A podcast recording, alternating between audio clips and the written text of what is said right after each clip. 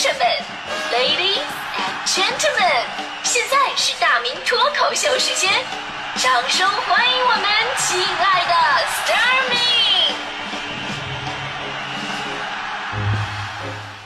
好，欢迎各位来到今天的大明脱口秀，我是大明。呃，很多人呢离不开手机了啊，大迪就是成天拿着手机是忙忙叨叨的，肉眼可见的焦虑。然后我就告诉他，我说大迪啊，其实有的时候呢，你可以把手机关机啊，退出社交软件，也别登录什么微博，好好享受一下这份安宁。几天之后，你再把这些打开来看，那时候你就会发现了，根本没人联系你。别再自作多情了，好吗？当然，我们今天说到社交这个话题的时候呢，越来越多的人啊，把手机当成了自己主要的一个社交阵地。小小的方寸之间，整个世界好像离自己不再遥远。所以你看，很多这个资本呢，也都把目光聚焦到了社交软件的开发上。微信呢，跟微博，这是我们用的最多的。但是呢，投资者还是觉得这里有金可淘。所以呢，在一月十五号，呃，张一鸣的字节跳动，罗永浩的快如科技，还有原快播创始人王鑫的云歌人工智能，在同一天发布了自己的社交应用程序，分别是多闪，还有聊天宝。以及马桶 MT，就无论是资本方还是普通的围观者，都想知道说这三个新生的社交软件到底谁能够撼动如今微信的地位。我也简单的了解了一下这三个软件的不同的功能定位哈，比方说这个字节跳动出品的这个多闪，多闪的定位呢是短视频加社交，毕竟它也是做抖音的嘛。这个王鑫的马桶啊，主打的是熟人匿名社交，比方说呢，你再可以在这里扔个红包什么的，打探一下消息。啊，你说点秘密，别人也不知道你是谁。罗永浩的聊天宝呢，是他之前子弹短信的升级版，加入了一些游戏啊和电商的功能，据说还主打聊天赚钱。就说白了吧，这微信呢更像是做一个基础，微信的规模更大，而这三个社交媒体呢是更细化到某一个圈子或者某一种需求，细分了市场。但是到底好不好用呢？这个得让市场去验证哈。有人说不错啊，挺好用的，但有人看了以后也说不好。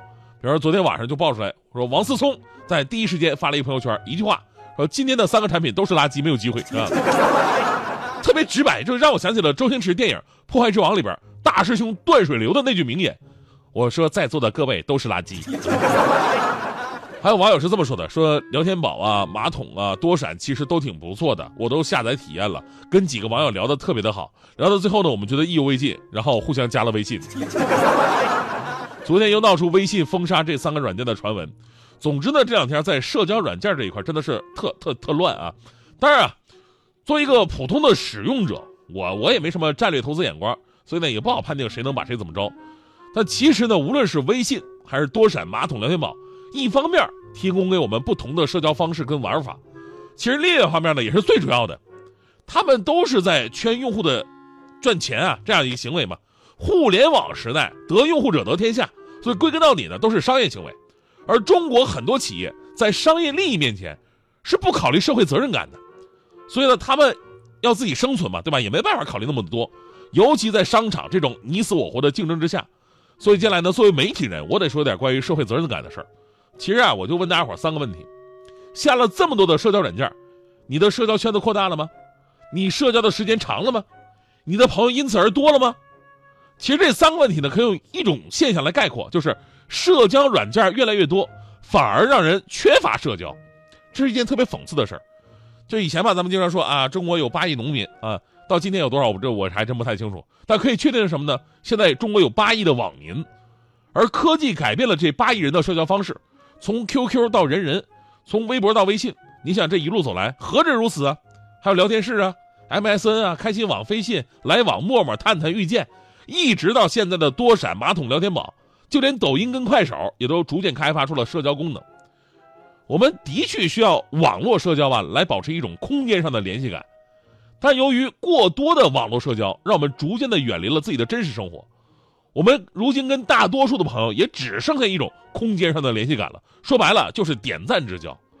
因为啊，你想要交一个真心的好朋友，反正我是传统一点的，我是觉得呢，光靠网络社交你是交不到好朋友的。你可以认识，但是呢，必须得通过面对面的交流，共同经历过一些事情，看着对方的眼睛，感受对方的微表情，你才有可能真正的认识一个人。而如今呢，我们都知道，大多数的社交媒体都有这么一个规律啊，社交媒体什么规律呢？星于偷窥跟猎艳，火于标榜跟炫耀，毁于微商跟养生。所有的社交媒体几乎都是这个规律。之前有一次，徐翔就跟我说：“说，哎呀，他要把这个微信给卸载了。”我说：“为什么呀？”我说：“难道你真的醒悟了吗？”结果强哥说了：“说不是，现在这个微信摇出来的吧，都是男的，我准备装一个别的试试。”众多的社交软件，丰富的玩法已经让我们失去了正常的社交能力。这有多少人在网上夸夸其谈，见了面结果不知道说啥？这么说吧，一个朋友，呃，在网上我俩聊的特别的嗨，结果等我们两个去面对面去健身的时候，我俩都不知道说啥话，只有尴尬的一句：“哎，好像经常看你穿这条内裤啊。” 话题已经贫瘠到这种地步了。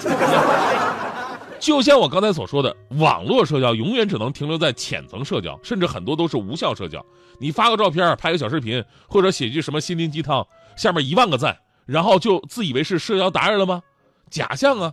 我有个真实案例，我认识一位主持人，天赋非常出色，但是他呢，就是迷恋于微博啊、朋友圈，还有自己的粉丝群里边，对他的各种点赞跟捧场，他根本看不到、听不到能够增加他见闻、扩大他思维世界的言论内容。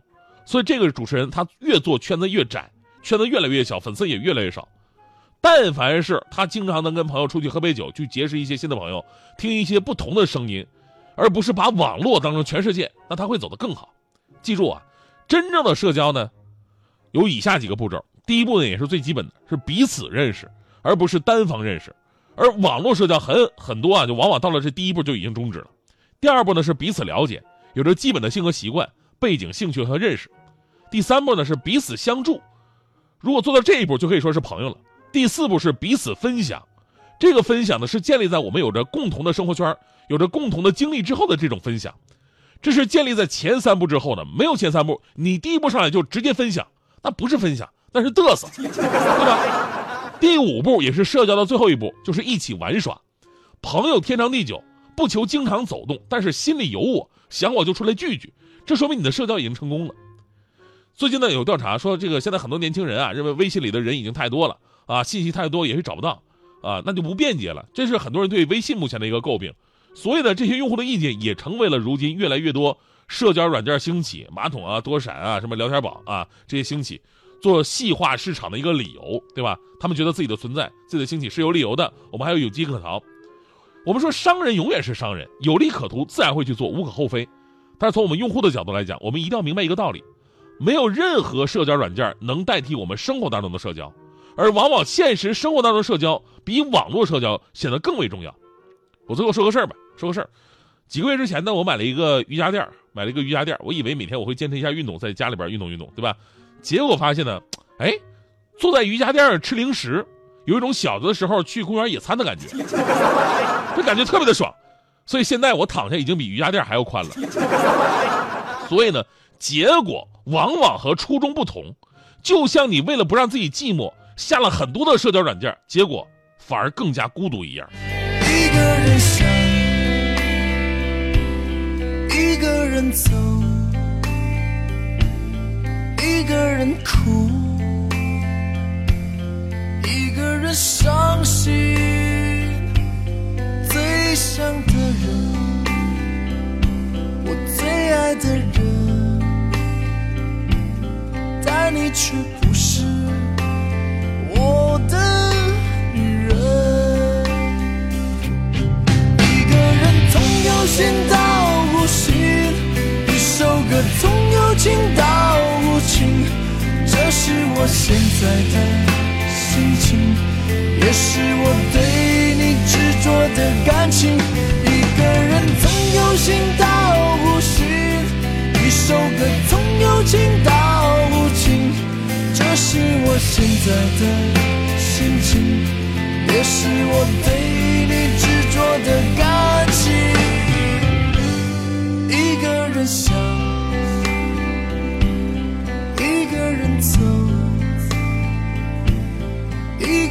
哭，一个人伤心。最想的人，我最爱的人。但你却不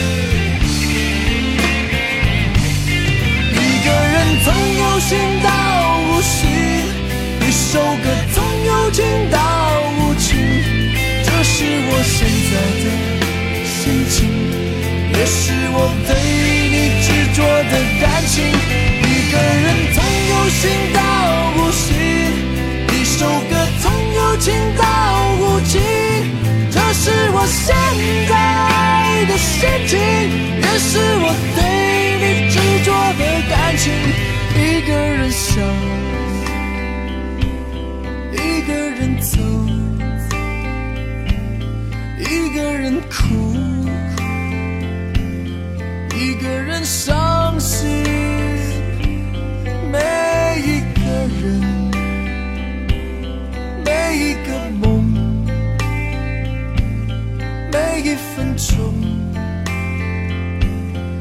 每一次失落。最想